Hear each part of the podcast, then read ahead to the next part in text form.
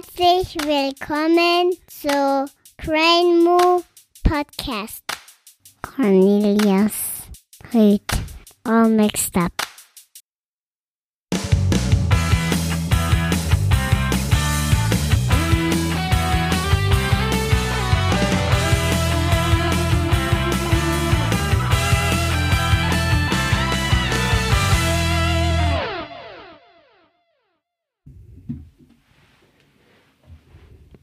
Yo, how you doing, brother?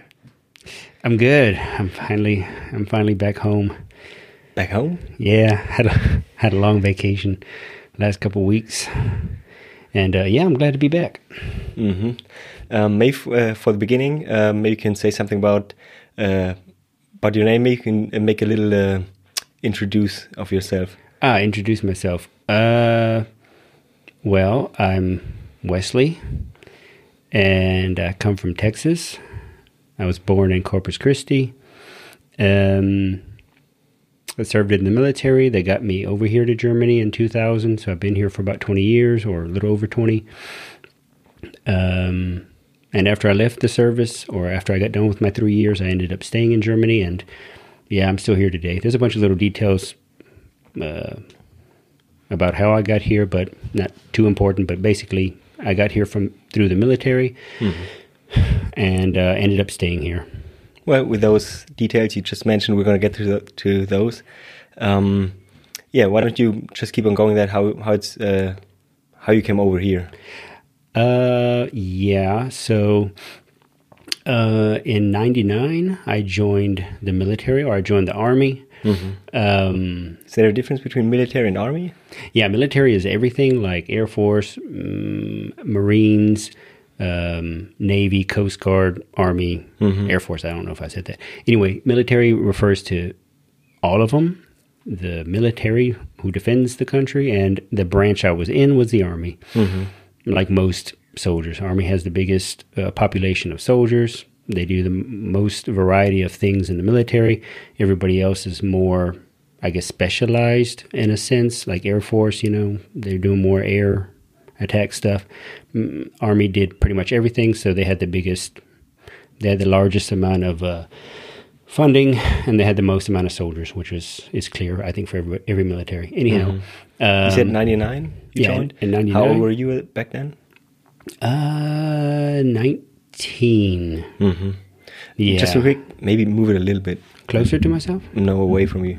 Okay, Yeah. how about that? Yeah, and um, yeah, about the joining. Uh, sometimes in those movies from America, you can see that somebody's sitting in the front of a, let's say, Walmart or whatever, Mm-hmm. and they're how do you how do you call the, uh, Oh, the recruiter, mhm. the drill sergeant with that funny hat with a big flat.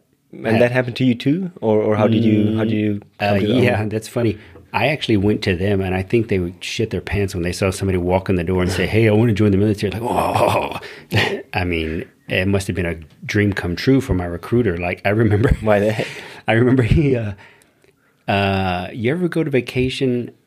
You ever you ever been on vacation where like you go to a tourist guide or you want to get some information about uh, the area, you want a tour guide or something like that, and it's a, maybe a poorer country, and all of the guys run to you to say, "Oh yeah, yeah, yeah, come with me, I- I'll show you," uh, Yeah. and they don't really work for the uh, agency, um, but they're all trying to get you 1st because they want that they, they want that cu- the the customer. It was like that too when I went in there. Like they kind of all ran, to, not ran, but they kind of moved quickly towards me, and one guy kind of grabbed me. Was like, "Yeah, come sit down." And it I mean, all from the different uh, uh, forces. so, so no, no, no. Um, Hey, put it a little bit lower, just a little bit lower. yeah, like that. That should be perfect. Uh, no. Um, so the recruiting buildings, they were like five of them, right? And they were all next to each other in a row. And it was like the army place, the air force place. They had all their doors, and I was really thinking of going first in the door of of the air force because I didn't want to be in the army necessarily. Oh, excuse me. Um. Yeah, but I think You didn't I- want to be in the army? I, I wanted to be in the military because I watched. uh, and see now, now we're getting into the real uh, uh, details of it. I was at my friend's house because I had been living in my car basically that point in my life because I had um, arguments with my dad, and mm-hmm. he was like, "You want to move out? Go ahead, man. I ain't gonna stop you." And then I I, I lived with a guy, and he got evicted, but he kind of let me stay there till Evicted? yeah, he got kicked out, mm-hmm. and he said, "Hey, man, you can stay there." he said, "You can stay there, but every day around nine o'clock, the sheriff's gonna, the sheriff sheriff is going to come by and beat on the door. Do not open it mm-hmm. because if you don't open it, they can't kick you out. So just." You, know, you can stay there basically illegally, like nobody was paying, but you can't actually break into somebody's home, I guess. So, you know, um, Yeah, how he, he, he was saying he was saying if the sheriff beats on the door, you know, and b- basically somebody was beating on the door, and it sounded like an emergency. I opened the door, it says sheriff. He's like, "You got to get the fuck out of here," and I was like, "Okay." And I packed my stuff in my car, and I was staying in my car, and I stayed with a, a friend of mine uh, in his house um, one night, and I saw a cheesy ass army commercial, and the commercial didn't inspire me, but I thought, man, I did something like this in high school, like a little. Uh, you p- pretend like you're in the army and you know you do a lot of stuff. I said, man, I was pretty good at that. And they offer forty thousand dollars for college. I could use college money, so that's why I thought the army because they give out the most college money. Any case, I go to the recruiting office. The guy kind of snatches. There's three or four or five recruiters at their offices, right? And they see a guy come in and like, "Can we help you?" Yeah, I'm looking to join up. What's up? And they're like, "Ah!" They grab you like, "You come to me," and it's like because they get they get money off of that, right? Uh-huh. Uh, yeah, they get big time money. It's like selling a car, you know. Every time they bring somebody in? yeah, but it's not selling a car. It's getting somebody willing to go to war. That's a big fucking deal, right? Like you got him for four years. So he got me under contract. Um, and you know, I, I went, you know, and uh, um, it was a. if I explained it to you, what we went through, um, it doesn't seem like that bad because I'm telling you from the other side of it. Like I'm looking back, like w we know how the story ended. Like I, I'm safe, nothing ha- bad happened to me. Hmm. But when we left, man, you didn't know what the fuck was going to happen. So, what do you mean when you left? When you so left where? whenever I had to go, it was my start day. Like I signed the contract, but I didn't have to start for another month or so. So I could hang out mm-hmm. with my friends, bullshit. I had a little bit of time before the before I actually had to uh, show up. Mm-hmm. And so I show up. I don't know if it was in the middle of the night. It was late at night, I think. We get in a van. We go, God knows where we're going to mm-hmm. this little station. And you're with a bunch of other dudes. You don't know anybody. Middle of the dark. You don't know where you are. And they bring you to this little place. And it's late at night. And the guy there, uh, the drill sergeant there is like, How many Oh. people? Sorry. it was a, a van full of people, let's say 10 people. And they were coming in this like little recruitment hub to get you situated where you where you were going to go to your training. And uh, you're alone, you're by yourself, you're young, you don't know anybody, you don't know where the fuck you're going, and all of a sudden this big black uh, drill sergeant, mean motherfucker, says, "Get in that bathroom and shave, all of you." And if you were shaved, they're like, "Do it again." Like it was just Wow. like, yeah, just everybody had to be shaven. We had to shave first thing. Like full body or just no, no, no, your your face. You had to shave your face. They were instilling Not the hair, but the face. well, we got our haircuts later. We didn't have to cut our own hair. Um, we went to the barber shop and they they buzzed everybody off. Um, but you had to shave your face, and then it was like you had your bag full of stuff. I brought fucking cologne. Well, I don't know what I was thinking bringing. I brought my favorite bottle of cologne, man, and I was like, "What was I going to use cologne for?" And they were there. "Hey, You want to you want to smell sweet, boy? You know, for the other soldiers. What the fuck? We're all men, right? No women. What was the point of the cologne? And I remember uh, they go through your shit like to let you know this ain't your shit no more. This is our shit. Like you don't have private stuff no more. And they just took all of my stuff, and I remember them. They were throwing it all away. They weren't asking me. Oh, you have a personal uh, thing from your mother. You know, some people had like personal stuff. Throw it away. Like uh, you, I can't what you know. Uh-huh. They threw everybody's stuff away, and I remember getting so. That was the first day? Or like the um, first... it was the first day. It was the first moment. Yeah, first first uh, hours. You know, and I was like, I was thinking to myself. I didn't say them. I was like, man, I threw away my CK cologne, man. like, who gives a fuck about your cologne, right? And if I would have left it at home, I could have gotten it when I got off of when I got out of training. Any case, um, yeah, it's really scary because you don't know what's going on, and these people are not friendly to you. And you've got the first few weeks where you're g- waiting to get divided, and the drill sergeants there are actually kind of nice to you. They don't really mess with you too much, but they're kind of strict, and they and those three or four weeks that you're waiting for your assignment, for your group assignment, um, you're doing a lot of standing and waiting around and standing, and it kills you. I mean, it kills your feet, and they, they're four or five hours at a time standing in a line or moving and standing here or standing here still or stand, just standing and moving a lot and you're not used to that being on your feet so much and, And what's that for? I think it was like a pre-training to get you used to what was about to happen. And I can tell you, nobody can prepare you for that first moment you get off the bus at your assignment. Mm-hmm. I mean, you've seen videos of it. I have videos of it too. They have videos of it. Uh, just real quick, put it a little bit further away. I say, I think we're Yeah. yeah, yeah. How about that? Yeah. Um, yeah. So um, we're in that waiting holding area. I don't want to give too many details, but just to paint the picture so you so you understand. Mm-hmm. Um, Yeah, What about that first moment you? Right, and that's what I'm saying. Uh, Like I said, it may not seem like much, but for us, you know, not knowing what was going on, we were on the bus and we kind of heard rumors like, "Hey, when we get there, it's going to be fucking all hell's going to break loose," and we assumed that, but we didn't know what that really meant. So it's all quiet on the bus, everything's good. Those doors open, man, and there are like 50 of them. These guys swarm like bees all over us. Move, get off the fucking bus. And hmm. this was back whenever there weren't like sensitivity rules or nothing. Man, they were brutal. They were so hmm. fucking mean. And uh, Like physically, or what? What they were saying? they didn't touch anybody, but boy, I mean, I remember a drill sergeant trying to get in a fight with a soldier one time because he just hmm. lost his shit. And you're like, oh my God, this guy's going to smash my head in. Like you could see he really lost his cool, but no, they didn't touch you, but they were like, if you don't do this, you're going to break the rules. And if you break the rules, you're going to get penalized. You can get your money taken away. You can get extra duty without sleep. So you knew, like, don't fuck up, right? Don't be a hard ass.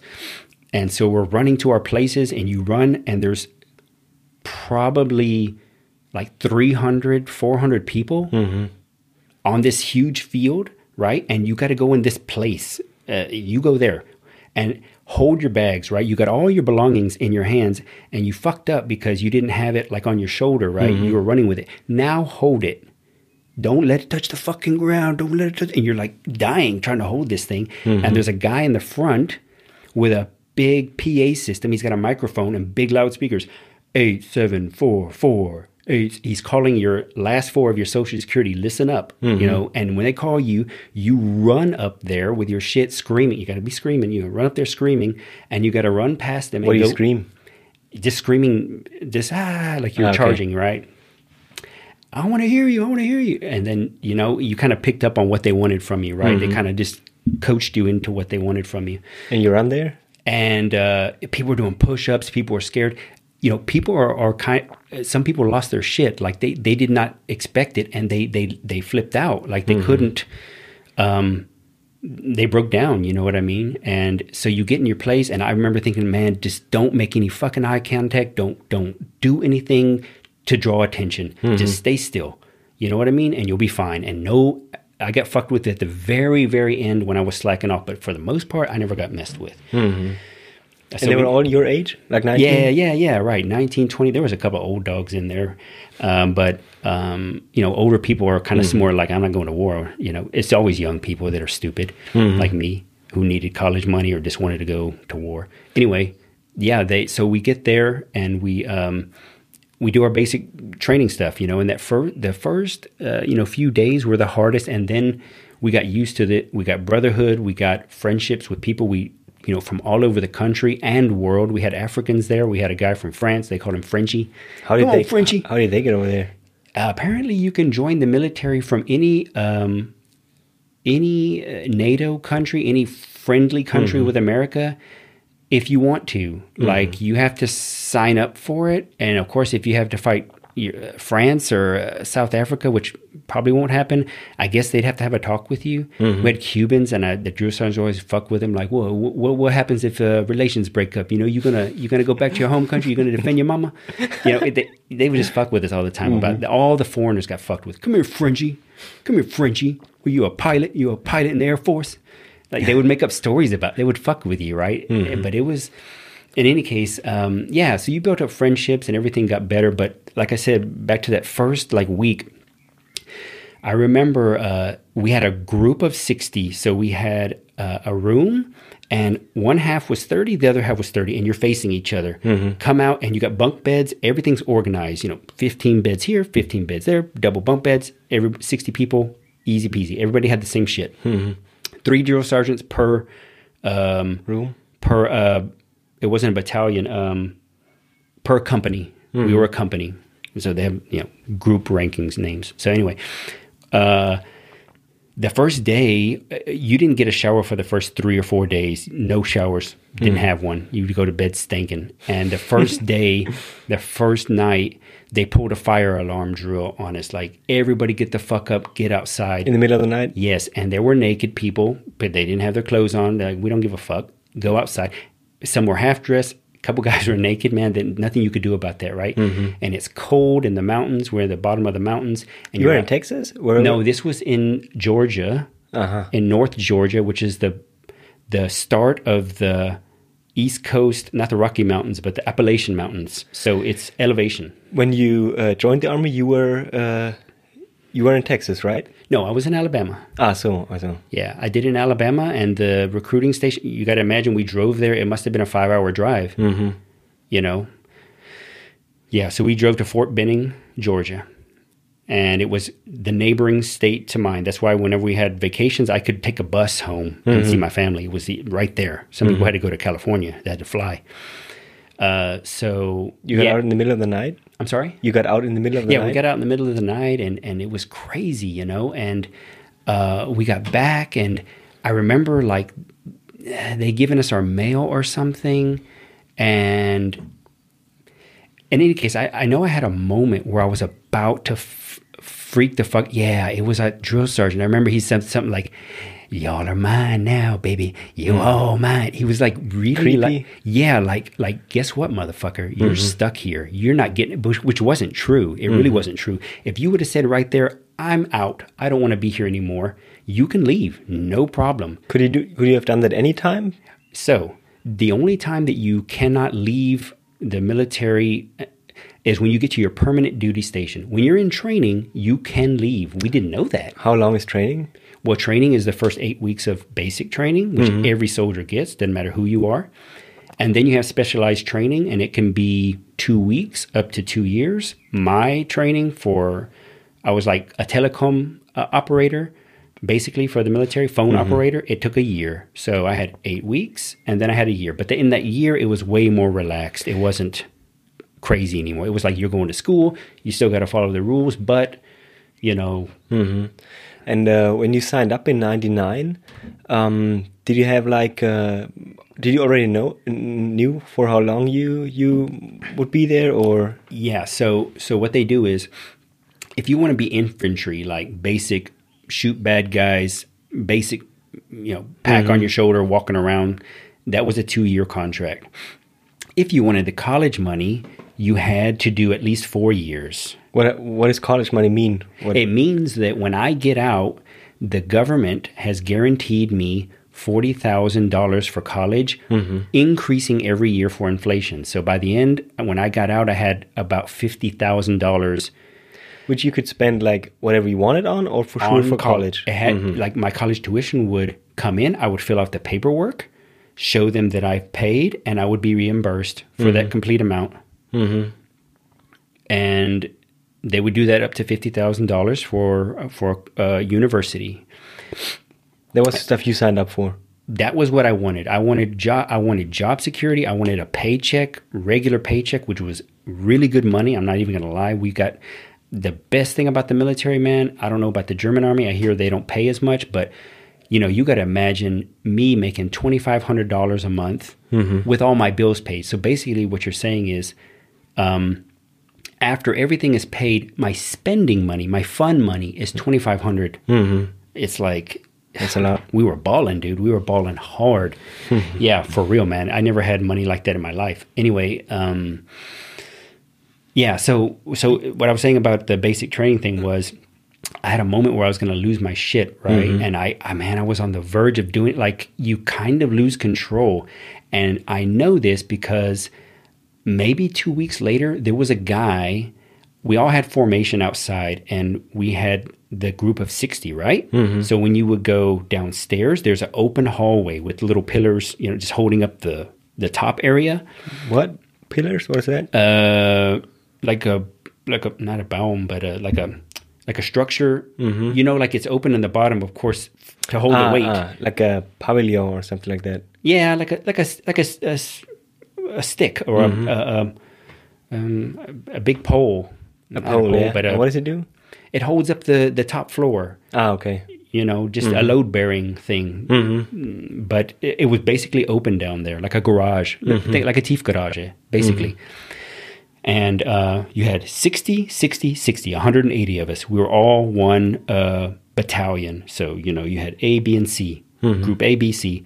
And I remember we were all out there, and there was a guy, he got in trouble for something, and he, "Huh, huh," and you could see, man, he fucking flipped a switch. He lost his mind, man. It was, it was very, it was really scary to watch because, um, he was standing in front of the drill sergeant and started screaming at him, What do you want from me? What do you want? from-" Something like that. Or like, Yeah, you want? And he started hitting himself like, Himself? yeah, he started smacking himself and hitting himself in the face and the chest and like screaming. And then um, he started, he jumped in the air and landed on the ground and bounced on his face and would jump back up and do it over and over. Yeah, he would do it over and over and over, like, like, ah. And then he would, like a baby, like, Like hurt himself. yeah, he would, he, he was hurting himself. Like he, he couldn't. Like, what do you want to do? You want to do this to me? Like, I'm gonna beat myself before you beat me. Like he was really scared, and everybody else could see. Like, okay, I mean, they want us to be soldiers, right? They're not gonna abuse us. Like this is training. It's hard, but mm-hmm. they're they're here for us basically. They're here to train us. They're just hard asses. And he lost his shit, man. And the creepy thing was, I guess this has happened a lot before because the drill sergeants were laughing their asses off. Yeah. Yes, they were ho- howling, uh, bent over, laughing. Like, look at this motherfucker. He lost it. It's basically saying we have to have this process to filter out the people who are just mentally weak. And Do you think they really laughed because because they thought it was funny or they wanted to show the other? I think they were. I think they had been so twisted by their process of being of saying, "Look, you have to eliminate these people. Mm-hmm. They're a cancer for the group. It- mm-hmm. it's mean, but you got to do it. You know, you got to mm-hmm. run out the people that are not fit." And I think they really just thought it was fucking hilarious. Honestly, I think they were just so hardened up. They probably been to a couple tours of war. I think they were not. I think they thought it was hilarious. and we kind of we were all laughing too. Yeah? yeah, we were laughing, but it was kind of like, oh, this is weird. It was pretty much like, ah, he, he bitched out, you know? Everybody's trying to be a tough guy. And we had at least five people fall out, and that's very rare. Normally you have one or two, but we had five just in our group. That was how hard our group was. And anyway, um, what did a regular day look like uh, yeah, so a regular day was. in that eight eight week Yeah, period? right. So basic training. You had, if I'm honest with you, uh, everybody thinks it's like you're not getting any sleep and it's dog tired. And I, I guess the Navy SEALs do that, but we got seven hours of sleep every night. I'm hmm. not joking. Okay, you had you had um, duty like 24 hour, like a, there was always a, a guard mm-hmm. awake. And sometimes your guard duty would fall at three in the morning. It would fuck up your sleep, right? You would have it at a really shitty time. You always mm-hmm. wanted the first shift or the last shift. So you get your sleep, right? You don't want mm-hmm. somebody waking you up in the middle of the night. But sometimes that was fucking what you got. But we got enough sleep, you know. But yeah, we got up uh, at six or yeah, or five thirty. I think it was six. We um, we had the first thing we did in the morning was made our beds like perfect. And in our locker, we had to. ro- They showed us how to roll up our shirts. We had to make it look like a tortilla. Like there were so many little, like how to fold your socks.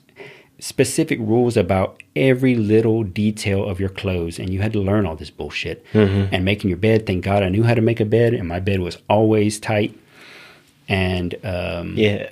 Sorry for interrupting, but you told me that story that your bed was perfect, but still you had to do it over. Yeah, yeah. So I, it's called hospital corners. You get these sheets. You don't have a spannen. You don't have a, you don't have one of those uh, uh, bed covers that just are are tight on the corners. You had to fold them tight, and you had to really it was an art, you know, to make your bed perfect. And you had to use a dollar bill to measure the fold. It would have to be six inches. I remember mm-hmm. that still. And it had to fold four times. And it, man, there were so many specific rules, and they wanted to see can you.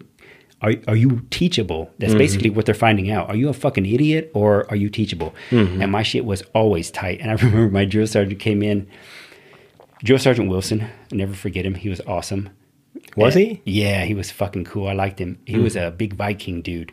the, the one guy tried to kill himself, and he said, "Do it, go ahead and do it." And that's that's another. That's a, I could go on and on about stories like that, but mm-hmm. yeah, he was no bullshit. He was like, "You don't want to fucking be here, get out." Like mm-hmm. I'm closing my eyes, run away. Uh, but he came over and he said, "Good bed." He said, "Good bed, good," and he ripped it all up. And I was like, and he said, but do it again because you got to have practice. And I'm like, motherfucker, man. I was like, you know, the guys who got their beds ripped up were the ones who had fucked up beds. That was the mm-hmm. deal. They did inspection. Mm-hmm. Your bed's tight, they leave you the fuck alone. Your bed ain't tight, rip it up, do it again. And some dudes had their beds ripped up every goddamn day, man. They were dumbasses. Mm-hmm. And I never had my bed ripped up. But I remember that one time at the very beginning, he ripped it up and said, just because. And I was like, all right, let me know who I am and where we are. yeah, but basically, we had in the morning, we got the beds made. We went on a, a exercise three times a week. Monday, Wednesday, Friday was running. Two times a Before week prac- uh, before breakfast? before breakfast, six o'clock in the morning. Uh, running, running three days a week. Oh, we got a virus update. Um, and uh, two times a week was strength training, and it was basically like resistance training with your partner. Like they would you know, push ups, sit ups, and then assisted. It was pretty cool, actually. I mean, it was a it was a pretty advanced training system if I look back on it. In any case, we had that first thing in the morning. Um, then breakfast? then then it was th- this was the tricky part. Every time we had a meal, they made this rule and they said, "Look, you have 10 minutes till you have to be in formation again dressed in your other uniform. You had your running uniform and then you had your mili- your camouflage uniform. You got 10 minutes. and in between, you gotta eat? You do what you want to do in that 10 minutes. But you better be in 10 minutes where you're supposed to be. Your decision. And uh, the clock did not start. Um, the clock only started once. It wasn't like um, you didn't have time because you were in a line for for breakfast and you didn't have enough time. It was like it was sort of manageable. But basically, what it was is you had to get a shower, you had to eat, and you had to get changed uh, in that 10 minute time. So what do you do? Where do you save the most time? The shower? You take a 10 second shower. I mean, just quick as fuck, if at all. And then um, you would shovel down your food as fast as possible so you had a little more time to get to get dressed. So mm-hmm. you were always under the clock like that. Like you were always shoveling food down Always your face. stressed out. Yeah. And breakfast was cool because you could eat as much as you wanted at breakfast, but the other meals were like half portions where you're you're going to bed every fucking night hungry, man. Every night you What did breakfast look like? breakfast was good. You had eggs, bacon, toast, fruits. You could get as much fruits as you want. And I remember we were starving, man. So mm-hmm. dudes were eating like four or five bananas at breakfast. Like you were like, I can eat all I want, and you stuff yourself like a goddamn pig because you know lunch and dinner is going to be light, mm-hmm. real light, especially dinner. And you're like, come on, man, I want some food. You didn't get it. That was the the sleep was good. The food situation was the hardest for most people. Yeah. We had jack dudes that were stealing peanut butter. Like I got, I got to get some calories, man. They were they were starving to death, man. Those guys got skinny at the end. And why did they everybody do that? Skinny. You know, if you got a physical, if you got to work physically, I, I think it was like give them just enough or a little under calorie because they knew uh, the, they know they have they have people studying this. You know, the military knows what they're doing. They knew what they were doing. They don't want to break you. They want you better. So everybody who was fat lost weight. Everybody who was lean stayed lean. And uh, you know, everybody looked really good and sharp at the end. It was like for eight weeks we can pull this shit. It was like kind of like a little bit of a diet, but after that they needed to go back to normal. So it was just, it wasn't like um, uh, we got one meal a day, but it was just, you know what I'm saying? Like it was on, on schedule. Let's say you had a full plate and they're gonna give you half. You're like, look, you're not gonna die. You're gonna be okay, but it's not optimal. You'd like to have a little more, you know, especially the hard work you were doing. and what happened between uh, between breakfast and and lunch?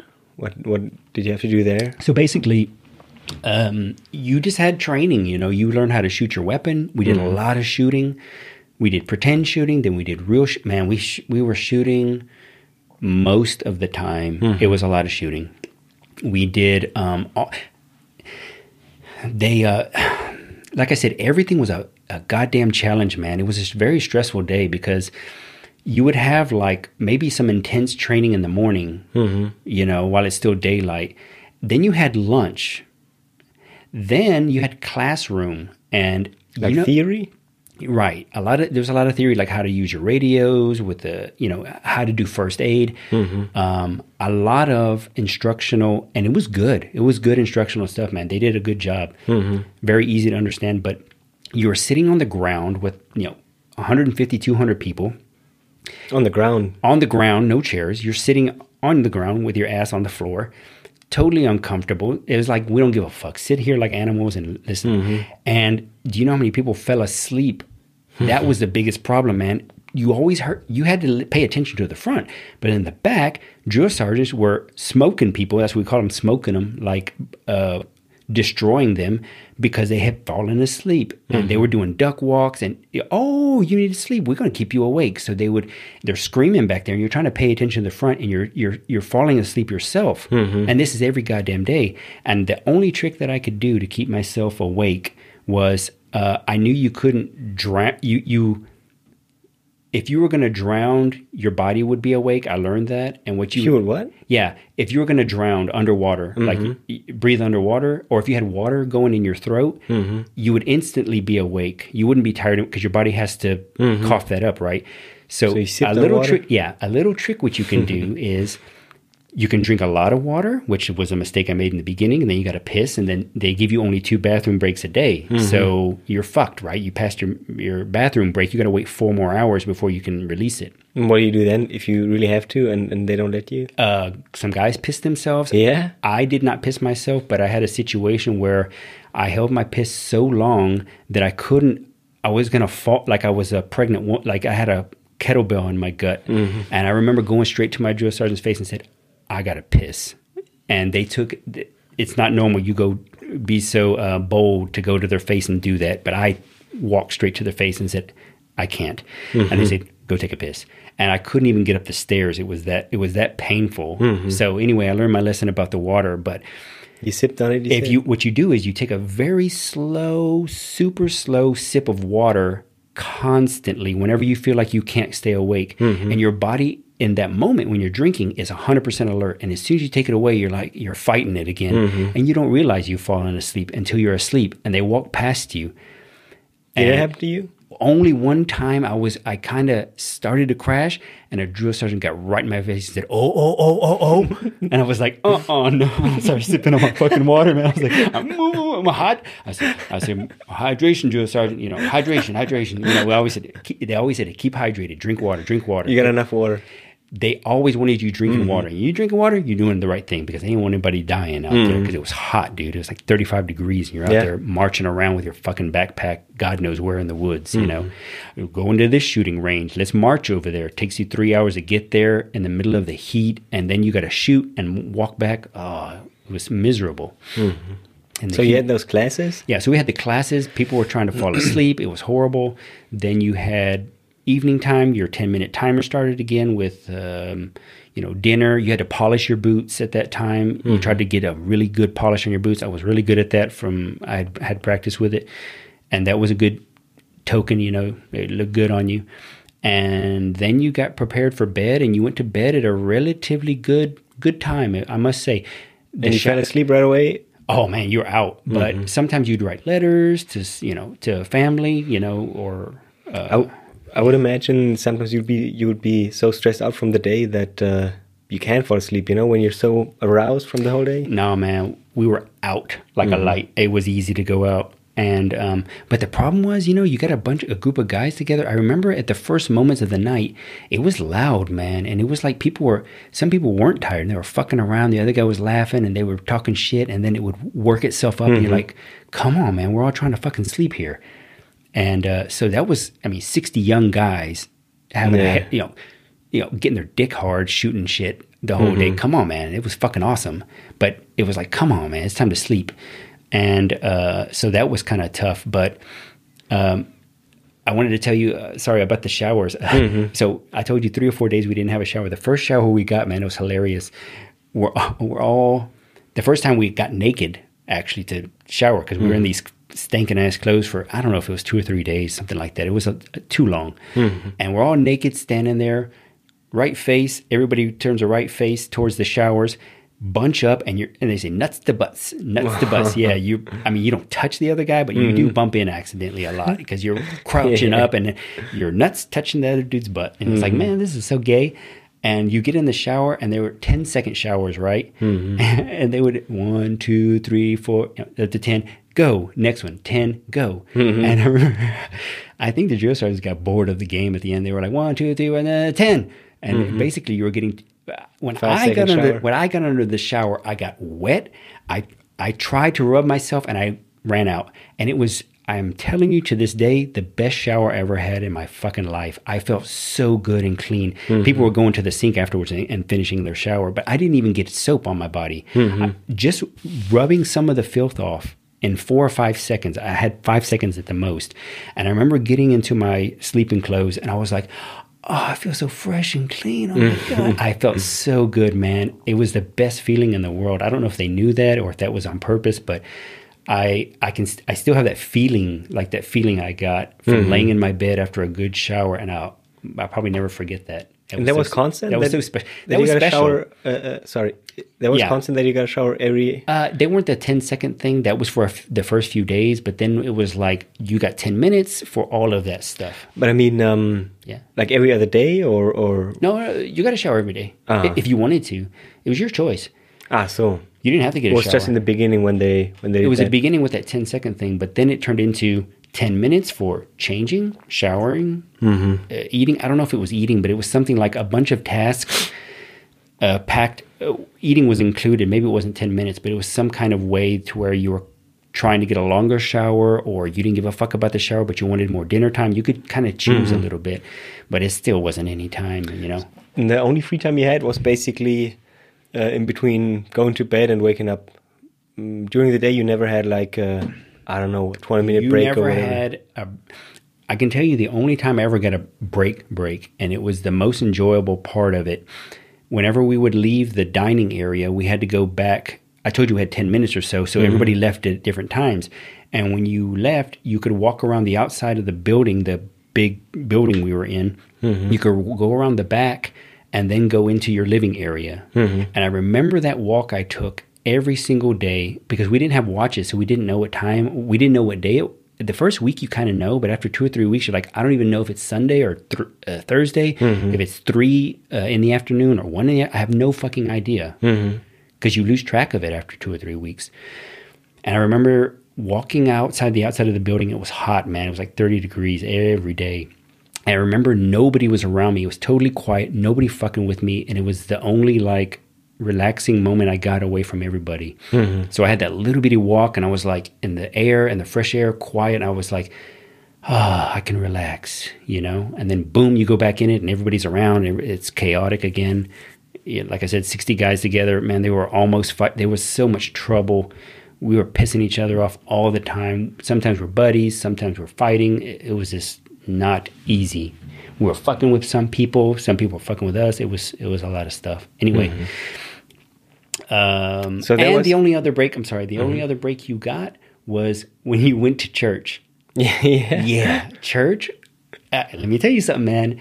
Whenever you get to basic training, there's a lot of people that are religious and some people that aren't. But whenever the drill sergeants say, you have an option on Sunday, you either go to church or you stay here with us and clean and do all that shit. All of a sudden, everybody was Jewish, was Catholic. The Muslims were like, "Oh, I'm Christian. You know, I, I go to the uh, the J- Jesus, Jesus. Yes, I like the Jesus." And you're like, "Motherfucker, you're just trying to get out of work." I remember this one dude.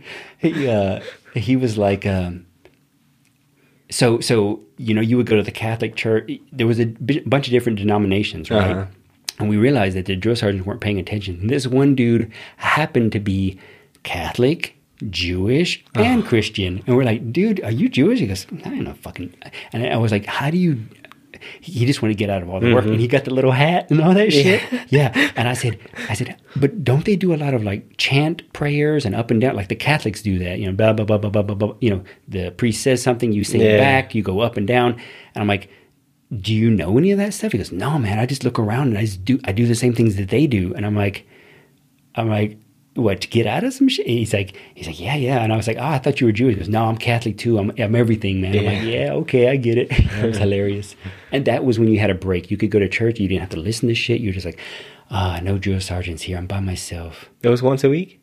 Every Sunday, man. Every Sunday Mm-hmm. morning, we were in church, dude. I went to Catholic church because it was the longest. Mm-hmm. It was Ah, a lot. so. Yeah, it was the longest session, and I had been to Catholic church as a child, so I knew some of the rules. Mm-hmm. And I went there. Uh, uh, am I good on time? Mm, We're fine. Yeah, we're fine. Yeah. You can maybe put it a little bit closer, but Yeah. uh, I wanted to. Um, yeah. Yeah. Would you want to ask? um, if you want to keep talking, just keep talking. Yeah. Uh, if you want to ask me something, you can. But I have Mm-hmm. just a little story about um, about going to church. But A little, bit- right? closer, just a little bit a closer. little closer. Mm, a little bit lower, and then Yeah. Yeah, How about yeah, that? yeah. Yeah. Um, I have a story about going to church, but I noticed when I told it, or when I've told it to other people, um, if you if you don't understand the strictness and the the mindset of being in the military, like you can't just as a regular person, you could tell your boss fuck off. You wouldn't do that, but you could you could be yourself. But there it was like imagine like you worked for the king. They were kings basically. what happened if you mm, failed the rules? Yeah, so if you break the rules, you would never get hit or it wasn't anything physical, but the worst punishment and it was really the worst punishment because it fucked with your sleep and your food and your money. Mm-hmm. So, let's say you do something you're not supposed to do and you get in real trouble. You would get extra duty. And depending on the crime, it could be 30, 45 days. It could be a long time in basic training. We didn't have that much time but these rules never went away. They were in the military forever. You you get caught drunk driving some, mm-hmm. you, you don't show up for for duty on time or something like that. You're gonna pay man. You're gonna pay for with your paycheck and in the evening when everybody else is off you're gonna go rake the fields and clean and pull the weeds and you're gonna work till 10 o'clock at night it's gonna be horrible so the punishment here was like um, extra duty during your sleep time, during the food time, so you get to eat later when everything's cold. What has to be cold is warm. Whatever has to be warm is cold. And whatever the scrap leftovers, like, or you would do dishes, and it would You be. have to do that. Do you have to do that? I never got in trouble. I never got in trouble ever. I was, and I'm not trying to brag, but I was at least seen as a very competent, good soldier. I got in trouble one time where I got on a. Uh, that I'm sorry, that's not true. Um, I got in trouble one time. Yes, when I when I first got married, I got I had been put on lockdown in my room, but I had trouble with the guy in charge of me, so it wasn't. He was a little bit psycho, so it was a little bit uncalled for the punishment, but for the most part, I was very well respected and I did very very well. Um, So you wanted to. to so so whenever I set up the story for this guy that I wanted to tell you about who tried to kill himself for real, um, during church. no no no, uh, in, in the room. That's whenever the drill sergeant said, "Go ahead and do it." Then Uh-huh. I'm go-" he was Chinese and his name was C.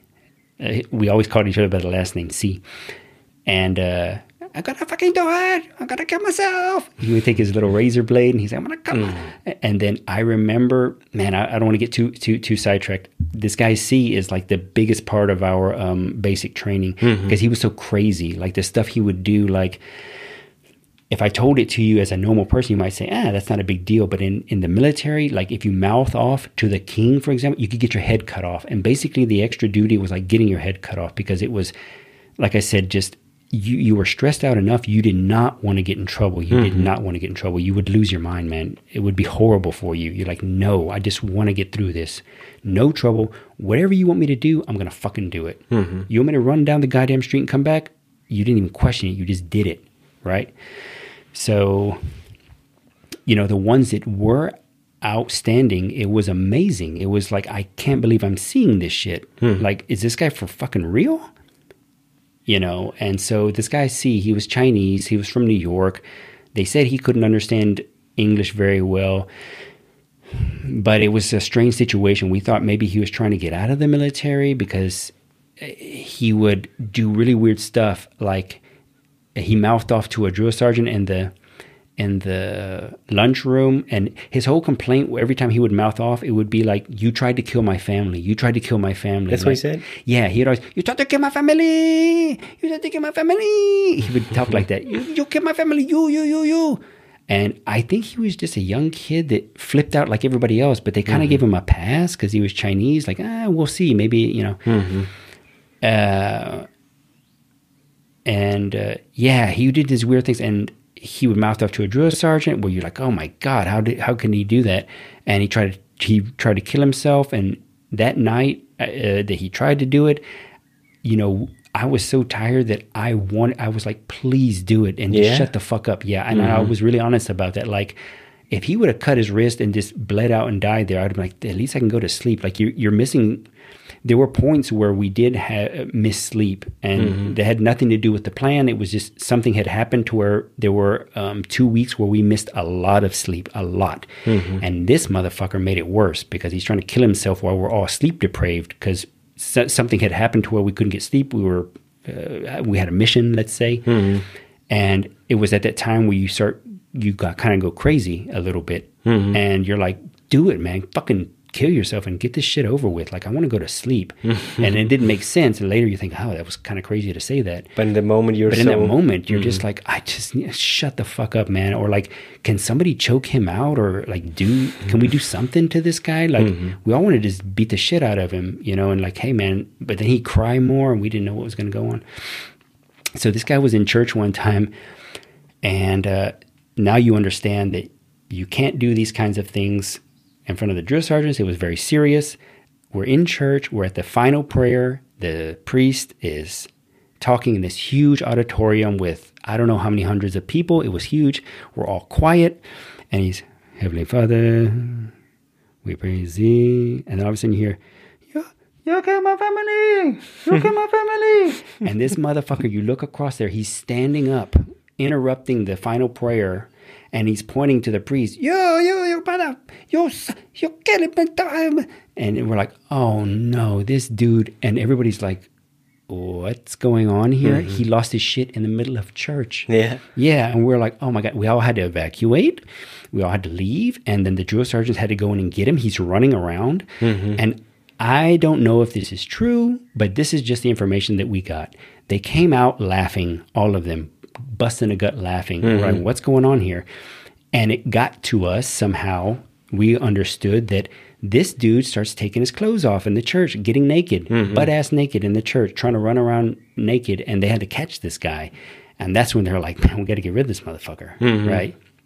So yeah, that was a kind of a crazy uh, moment about church that I witnessed, and I was like, "Oh no, I can't believe this shit is happening, man!" Like, like you see, you're seeing people fall apart completely in front of you. You're like, I didn't even know this was possible. Like, this mm-hmm. is unfucking real. Like, where am I? Where did I land in my life? You know, like I got the, I got people in my group from California. I got mixed people. I never see, seen too many mixed people before from like Ohio. Totally different attitudes and lifestyles, and you're like, wow, there's like cool people everywhere. Like this, you know, you're just shocked that like there's a whole nother world of people out there. You're just blown away. Like, where are you from? What do you do? And what are you into? You know? Mm, what what was the closest you got uh, from from like quitting or freaking out? Was there a moment you remember? So, like I said, it was just the beginning when that one drill sergeant said, "Y'all are mine now." Like when it really sank in that you're stuck there. Mm-hmm. I had a really bad moment, and I don't know why, but there was a girl that I liked in Alabama, and she doesn't know this, but she helped me through that time because I thought about her a lot. Like I was writing with her, and I mm-hmm. kind of liked her, and Writing She- on paper? yeah, and she kind of liked me, and she was like, "Yeah, sad that you're going," and we never actually had a date or anything, and we mm-hmm. I'm like, "Yeah, that kind of sucks." And I tried to keep in touch with her, and and that kept me going through a lot of hard runs. Like the running was hard for me, you know. I had to mm-hmm. really work at it because I wasn't very good at it, and the harder training times, it was nice to keep in touch with her. And mm-hmm. so I th- I thought about her in that moment for some reason, and it kind of like okay, you know. And I got a letter from her, I guess, that day, and I was man, I was fucking over the roof. Like mm-hmm. I get letters from my brother. Man, anybody who was willing to write me something about something, like in the world, like what's going on out there, because I'm stuck here. Mm-hmm. Man, we were. It was like uh, Christmas, man. Getting getting letters. That was all in those eight weeks. Yeah, It's crazy that in those eight weeks you can really get borderline psycho. yeah it's like uh it's like uh you know you take people out of their environment and you put them on an island and and a day later they're eating each other's legs like holy That's shit crazy they went for- feral quick yeah, that's crazy. In eight weeks, that you, the stuff you're describing in eight weeks, you, it can go that far. well the thing is it's like um yeah you think eight weeks okay that's a short time but the stuff they packed into it it was like three months worth of stuff like from the from the time you woke up to the time you went to bed. There was like i said the only break was that little walk i had. It was there were no breaks man. You were you were either physically challenged or you were mentally challenged every fucking day and there was no day off except for going to church where you're like oh i can chill out now that was it man you were mm-hmm. never alone there was always somebody there uh, you know, you couldn't get away from these people. You couldn't get away from nothing, man. You were stuck in this place, and it, you kind of it didn't take long. And like I said, just being completely away, like like I said, getting letters was like a big deal. I mean, we had phone calls. I I may have had two phone calls. Like Mm-hmm. one time, man, I tried to call. I had like a list of people, and I tried to call like. I kind of have known about it. Like I, you had to have the phone numbers in your head. It wasn't like you had a you didn't have a, a piece. You had them in your head saved. Like what? Who mm-hmm. can I call? Because back then you, you know, you hadn't actually knew people's telephone numbers. Mm-hmm. And You didn't write it down. You didn't have a smartphone, right? So you had everybody's number in your head, and you're like, you're calling everybody. You're getting to the bottom of the list, and at times you're losing time because you only got five minutes. Total, like Totally. with all that time you wasted in calling people, and they're not there. Mm-hmm. You know, and then I remember a couple of times I went empty handed, dude. Nobody Yeah. there, nobody available, and you're like, oh, and you just hmm. you're just so sad because they may not be available at that time, or I called a friend and they didn't get the situation. Oh, you know, I got people over. I'm kind of busy. I'm like, please talk to me, man. You don't know what I'm going through. You know, they didn't get it. So you're like, mm-hmm. please, for the love of God, somebody be available. Well, when you went, uh, I mean, the stuff you're talking about, uh, I'm sure you told your your mom and your dad or your brother about joining the army, right? Um, no, it was a, it was really spontaneous. I think I just did it and told Yeah. everybody after. Yeah, I After my those eight weeks, or or no, no, no. When I decided to join, what you mean like what I went through? no? When when did you tell them your family? Because When I when I signed the con- when I signed the contract, I told them that I did it. Mhm. I mean, my mom was living in Texas. My mom and my brother were living in Texas. I was just living with my dad. Mhm. And we, you know, I told him, and we had a party with all my friends. And I, I know he didn't take it very well, but you know, it wasn't working living with him. You know, because he couldn't he couldn't cover his part of the rent. He couldn't, you know, hi- with his his work situation. It's like, man, this is this is too unstable for me. You know, I need somebody who can. I need some stability. You know, I'd like mm-hmm. to study. I'd like to go to school. I'd like to learn something. so that know? was your only intention joining the army, get that money for getting that fucking money because I didn't even t- intend on being a soldier. I mm-hmm. didn't really like it. I just thought I was pretty good at it. I ended up enjoying pretty much the time that I had there. I enjoyed it. I, I, I honestly did. It was even though it was rough. yeah, it was just the just the camaraderie you had, you know, like to really know and trust somebody who's really got your back for real mm-hmm. and you have a group of them, that's a big deal, man. That's a real big deal. You know, nowadays you get two or three good friends and that's it. And then, you know, you meet new people, you're like, I don't know, man, this dude might be fucking shady. I don't know this person. Mm-hmm. But whenever you go through shit like that with each other and it's hard and you all do it together, man, you you're friends for life, man. For, mm-hmm. for life. And you you you remember stories forever. Like that's a that's a pretty special thing for a young young man to get, you know. You're still in contact with some of those people. Well, not really, but you know, if they ever wanted a reunion, I, we would all be okay with it. But it's like you know, you move on in your life, and you know, I don't have a lot of tr- uh, contact with my brother either. It's not that I don't care about him; it's just you you move on. But we did for a long time, yeah. Especially us who came to Germany, man. We stuck together for a while. Uh, when, when I went to to Texas one time, I met up with my old battle buddy. He was my my first he was connected to me. He, I, would- I would have to stay with him everywhere. We had to w- look out for each other's back and stuff like that. I met up with him, and it was good, man. It was good to see him again. It was after this was maybe f- five years ago or something, but um, after all that time, man, we still were like, hey, man, we're still cool with each other. So it's yeah, it's forever, man. So yeah, it, and I remember like uh, the the very end of the basic training, you know, and uh, you had that long march back, and it was hard. Um, I had a lot of trouble with it, a lot of trouble mentally. Like I was broken completely, and I, I In the end of those eight weeks? yeah, you had this. You had this. Uh, you had this last mission you had to go out on where you're digging your your holes and your and I actually dug my hole properly. I didn't puss out like a lot of guys did. It's too hot, and they they would say they're sit there. They'd say they couldn't do it, so they would the drill sergeants had to let them sit out because they didn't want them to pass out. Mm-hmm. And so they did, had incomplete holes.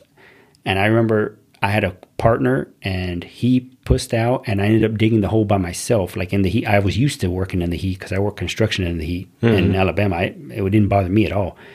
And I was like, hey, we this is like pretend war. Like you guys are pussing out over here, but what if we had to do this for real? Like this isn't a game, you mm-hmm. know? So I did it, man. I dug my hole by myself. And I, point is, I think I really exhausted myself during that exercise out there. And I already had trouble marching, being small, and that all that weight on my back. I uh, admitted I had trouble with it. But especially that last march, man, I had a lot of trouble with it. And I was exhausted. And I barely made it, man. It was like, I don't know how many hours it was. It was a ridiculous amount of time. But- March? That last march it was the last thing we had to do period. Mm-hmm. It was the end ceremony. Mm-hmm. And it was like uh, 12k 20k i don't know how long it was but it was at least three or four hours. It was insane. And we started like like at three or four in the morning. It was crazy. Mm-hmm. And we were on our way at the very end and i had fallen back so far. I was the last group of the last people who their whole team or whole groups were already had already been there. And i was mm-hmm. way back there just and they said they were telling people who couldn't make it get on the truck we'll drive you up. And they were catching people on the truck driving them up and they kept asking me do you want to get on the truck and drive? And i was like "N- i th- I, I gotta i don't know how but they're gonna have to they're gonna have to drag me in that truck. Like i'm gonna have mm-hmm. to fall over. Mm-hmm. No- that's the only way that i'm giving up. I gotta fall over and i remember just my legs were moving but i don't remember it. And i remember our first sergeant big tanker guy you're gonna get on that truck or you're gonna fucking wa-" he was he was hardcore man. Mm-hmm. Like the the truck guy was picking up people saying hey let's be safe. And the first sergeant was walking with us saying don't you fucking quit. Don't be you-" and he was trying to motivate us like hey don't be that guy that gets on that truck mm-hmm. you know? And i was like this is this ain't gonna happen and so i finally made it man i made it to the end i got there and they set us in a circle and they did uh, a ceremony with our colonel. He was a special forces dude and he had a sword and he had a pit of fire. And I don't remember the whole story, but it was like the um, the sword is is forged of steel and like it's only sharper. Like he big, he gave this big speech about like like being a unit, being a team, and man, everybody was crying. Yeah, everybody. emotional. Yeah, it was mm-hmm. hard, man. It was really hard because you finally were like, I'm done. And the drill sergeant would come around to you and shake your hand or do something, and then he would say, "Hey, it feels good, right?" You're like, "Yeah." I'm. It's like, "Hey, you're you're part of the team now. You know, you mm-hmm. made it. Like you're you're one of us now." And it was a big deal, man. It was a real fucking big deal. And I remember we got upstairs, and I was so exhausted. And I remember as soon as we got up there, people were fit. You know, oh, I'm gonna go get a shower real quick. We're gonna we got to have breakfast. We got to have whatever we wanted. You could have mm-hmm. Coke. You could have pizza. You could have buffet breakfast. Nothing What- you had like the eight weeks before? yeah, yeah, exactly. And that mm-hmm. made a big problem because people weren't used to that shit. And, And then, they started eating it. And they're like, oh, I'm sick. And they were like, be careful, be mm-hmm. careful because you ain't had this shit in They a while. Yeah, or uh, your stomach would like you would drink these things like like I drank a Sprite and it was like ah mm-hmm. this tastes like shit. This is mm-hmm. garbage food. You realize You only had water in those times? yeah no salt, no pepper, no seasoning, plain shitty food. Like coffee in the morning?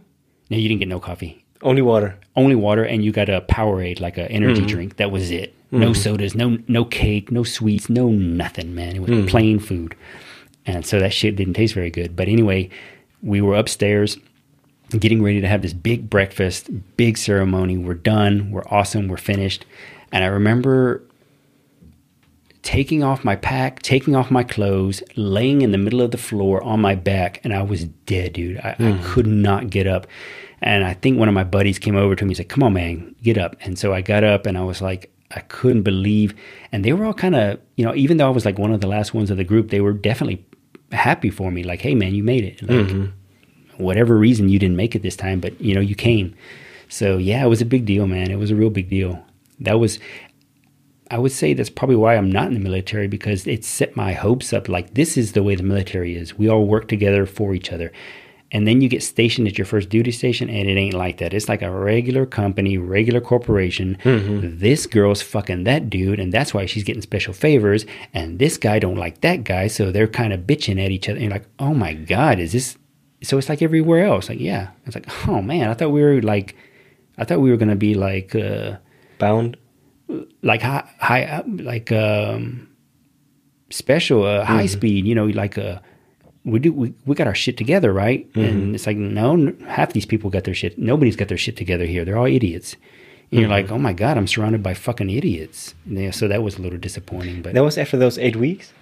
that was after the excuse me that was after the specialized training i, I finished my specialized training it was also in georgia close mm-hmm. by Specialized training is is those eight weeks or No, the eight weeks is the basic training, and mm-hmm. after that is your specialized training. It can last, like I said, from two weeks extra to two years, mm-hmm. depending on how much education you need. You would go to school in shifts. You know, what you- was it for you? How long was it for you? it was a year.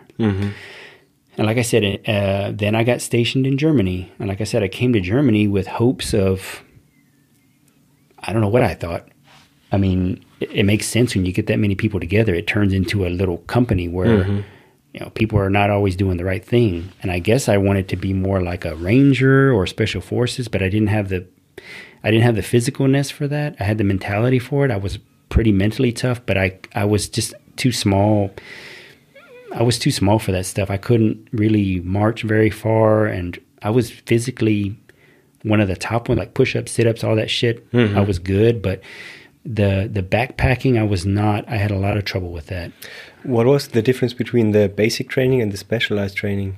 Yeah, so basic training, it was all on lockdown. Everything was controlled.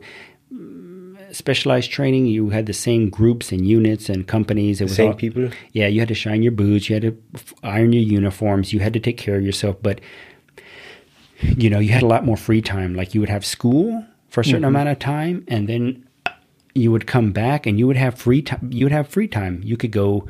You like me. I would go to the gym every day, or they had a wrestling club, and I could go do a little wrestling. We um, So it was basically like the basic training, but only half days. it was basically like being a college student, but a hmm. little bit stricter. You know what I hmm. mean? Like you got class time, and everybody was going to. We had to march over there to class. I mean, there was still military rules, but then when you weren't going to school, yeah, some people had drill sergeants that were total assholes. Man, they would keep them in a room and and give them knowledge, and you're like, oh, I feel, feel sorry for those poor fucks. Like they, like we're out here playing, and they're sitting here listening to some dumbass like there were no rules about it. You either got lucky or you didn't get lucky. And I was always lucky. It was like every single day I would go play soccer with a group of guys. Uh, we'd go lift weights. We'd eat lunch. In the afternoon, we'd play ping pong. We'd play table tennis, and we'd do some sprints, some little, some fun sports stuff. Then we went to class. Mm-hmm. You know, it was every day like that. It was awesome, man. I was working out. It was it was beautiful. And then on the weekend, you could go out at night. You could go drinking. You could go, you could go party. You could go to a club. You had to be back by a certain time. You could be drunk if you wanted to be. Nobody, But that was also in in US. Mm-hmm. yeah. Mm-hmm. You and then after a year, you went to Germany. right, and then I got stationed in Germany, and then I, yeah, and then I was in Kitzingen, and they. Kitzingen um, was your first place you got. it was the only place I was stationed. I was there three mm-hmm. years, and then I got out, and then I I worked as a student on the base in, mm-hmm. in Wurzburg, but I was in Kitzingen, yeah. And like I said, it was a pretty good time. But then you know the war started, but I mean for the most part, it was good. I I mean I really enjoyed the time. It wasn't a career for me. I I knew that. I knew I wasn't going to stay. But look, looking at it, I, I can't really say too much bad about it. I'll be honest with you. It was a it was a good time, and I would recommend it for for young people to do that. Definitely. Mm-hmm. Um, what do you think was the the best experience you had in the army? Oh man, too many, dude. Too many. Too Like, many? even that guy that tried to kill himself. That was awesome. You know, that was funny as fuck, man. Um, I mean, the the last uh, thing you were talking about, like the emotional. Um, uh, yeah, that was special. The another special day was when I when I became a sergeant. When I became in charge of other people, like a I got a big promotion. I had to go to a sergeant school, and I was the third best in the whole group. I was actually the best, but um, as far as my scores, I was far ahead of everybody. Like I, I was so far ahead of everybody. It was ridiculous. Like how good m- my scores were.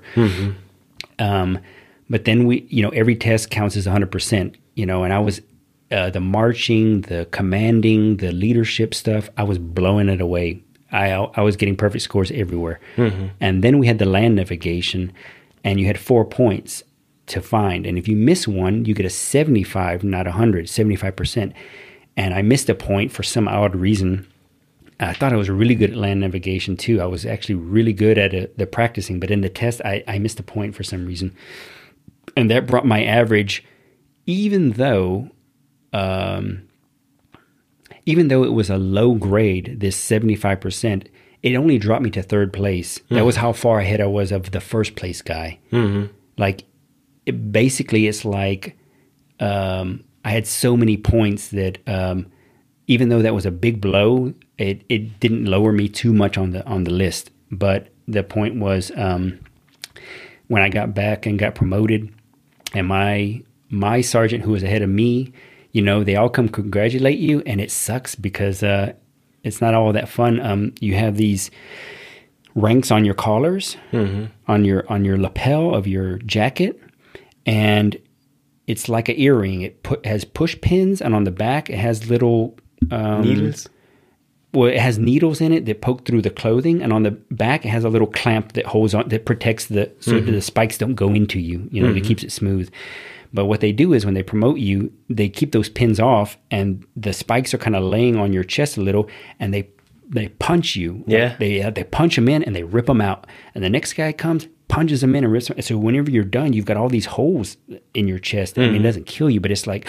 ah, like I'm getting st- like it was not the funnest thing in the world, and everybody gets to come by and do it. So they keep taking Yeah. them out and punching them in. And you're like, oh my god, I'm gonna pass out here. It's horrible. and so you know they welcome you in, and uh, that was a big deal. Finishing basic training was a big deal. Um, the end was bad when it, when the war started. I had a lot. I had really. I ended the military very poorly on a really bad note. I mean, it was How that? yeah, it wasn't fun. I was the only sergeant who didn't go because I didn't. My contract was ending too short, and Would you have wanted to go? Um, yes. Yeah. But I'll be honest, I was selfish because I was getting married at the time, and we had invested a lot, like four or five thousand euro, I guess it was, yeah. And I didn't want to upset my new wife with having to leave right after we got married for a year, because it was like, man, do I really need to go to this shit? I only It, w- it was. It would have been war for one year. yeah, I would have been gone for a year to a new wife, and I had a good life, and I only had six months left on my contract. But they said, since we are going to war, none of that counts. You get out when we let you out because now we're going to war. And it was like, eh, that's a little unfair. So I finished my six months staying back. I was in, in, in charge of all of the logistical stuff in the back. That was not fun. That was hard work. I was with people who didn't want to go, who were a girl who got pregnant uh, just to get so she wouldn't have to go. People who injured themselves so they wouldn't have to go. They would break their own hand or let, and it was like the lowest of low lives and me. And I was in charge of these people, and it was like the, it was horrible, man. It was not fun. And I had 24 hours duty, 24 hours off, 24 hour duty.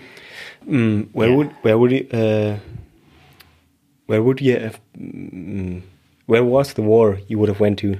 Afghanistan at the time. Yeah, Yeah. It was Afghanistan. and you Uh, kind of wanted it.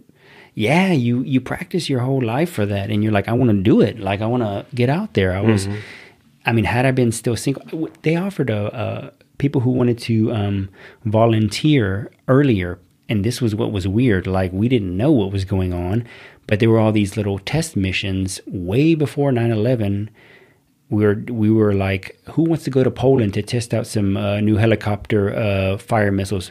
And you can we're going to be there for support. And I was like, uh, uh, me? oh yeah, I want to go somewhere else. Who wants to go to the Middle East uh, and do it uh, six months before 9-11, Right? Who wants to go to the Middle East and do some training missions? Maybe it was a maybe it was a coincidence, but it was weird. Like, Mm-hmm. I was like, oh, me? I want to go. I want to go all this. I want to do all this stuff. Mm-hmm. What, what what did I go through all this training for if I don't get to do it? Like I want to do it. Like oh, there's a bad guy. Okay, let's go kill people now. I'm glad I didn't. That would have been horrible. But So your mind got. Hmm. Do you say your mind got switched through that uh, practice you had, or uh, in general you would have you would have wanted to go there? who who knows? But basic training and being a soldier and being on this, you're you're in a cult. Basically, you're a young person who gets manipulated into believing, "I will die for this mission." You did. Everybody believed that. That's what, and that's exactly what you need to be when you're a soldier. But for me, after a few years, I started saying this stuff isn't really making sense to me. This isn't really mm. what I want to do, and I don't agree with a lot of this stuff. And I'm working with a bunch of fucking idiots. Like you, like you would. These guys went on their tour and they came back and we had a talk. We were still friends, and I was working on the base as a regular civilian, and and you would hear these stories like, "What happened over there?" Hmm. Like, thank God you people are still alive. Like, you're like, I'm, I I didn't miss out on anything, man. Like mm-hmm. the uh, the mishandling of of logistics was just baff. Like people died from it. You know, And you're like, oh, thank God I didn't go to that so, garbage. yeah. Man, my, my, my buddy, you know, he's he's communication guy like me. And they had taken over one of the palace of Saddam Hussein.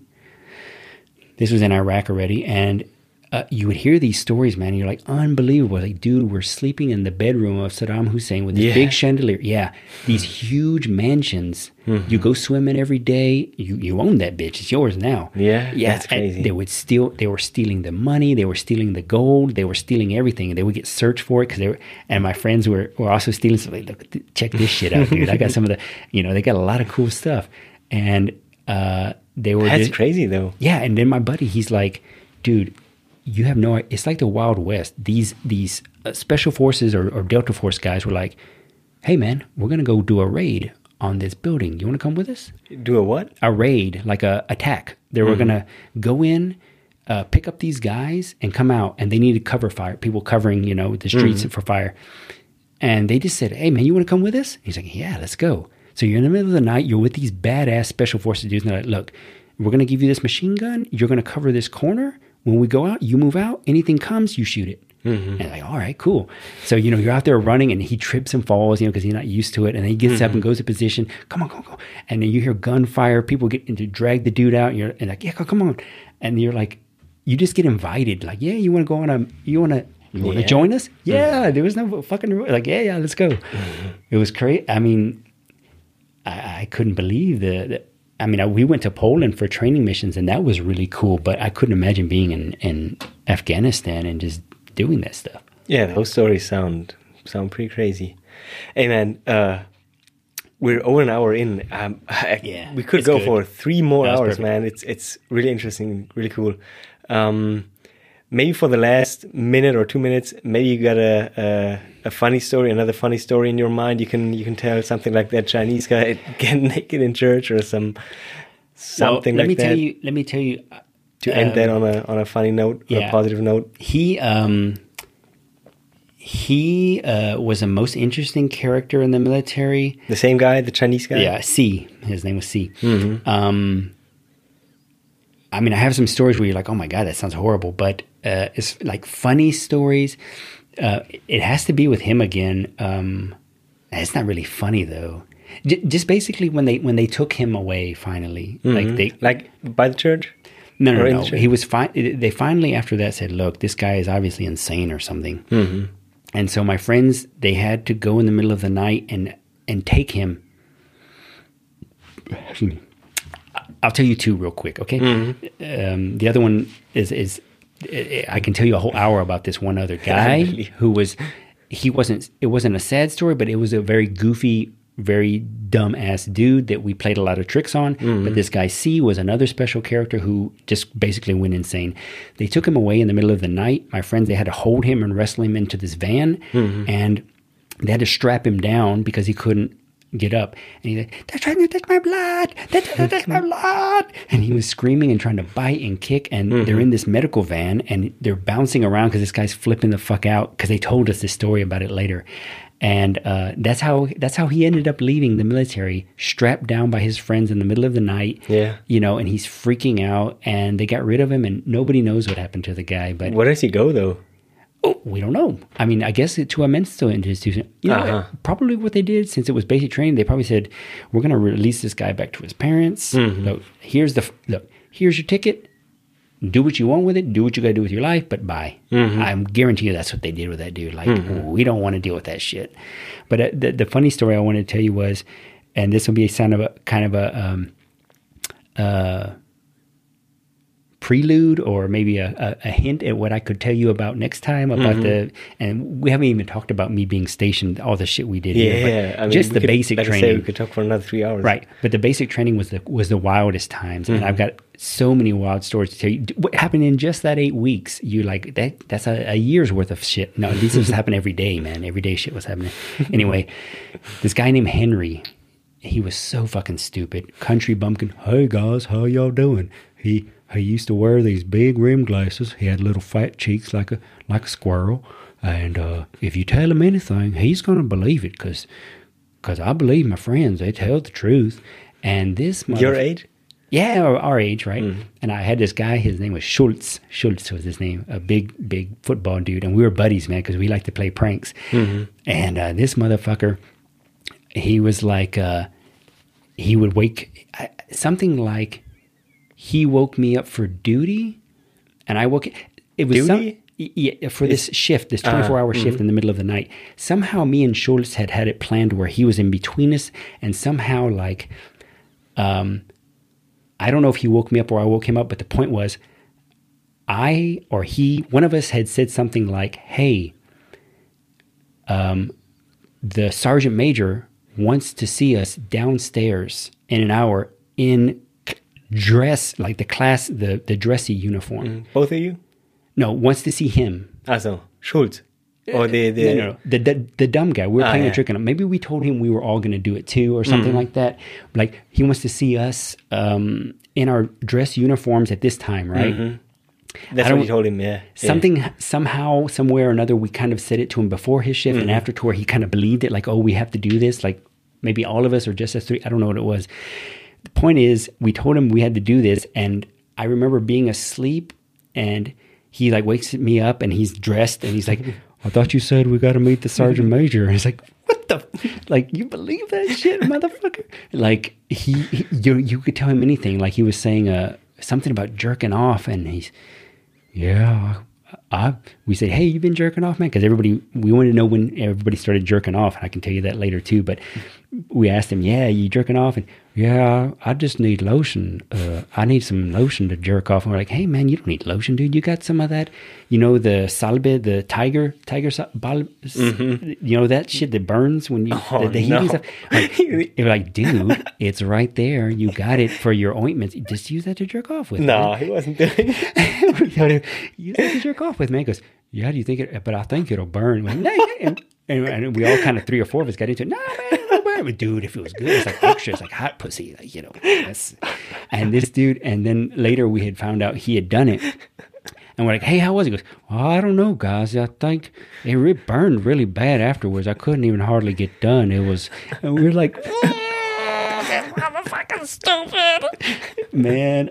And like I said, I can tell you thousands of stories about that dude. Every day was a walking joke, and it, he he brought joy to my heart to fuck with him. It was it was so nice, and like anybody who fucked up or did wrong, or did something crazy, you're like, yes, entertainment. I want to see. I want to see. different than yeah, I want to see this guy cut his fucking balls off. That would be awesome. You wanted to see something, some action. Mm-hmm. You know, it was just like that guy made. He, he made it so much fun, and he was one of just like five or six special people that made it really fucking funny. Where you're like, oh my god, this is crazy. Anyway, that's all I wanted to tell you about that. But Henry, I can tell you about him and then the Mexican guy and all those guys later. Crazy stories, very funny.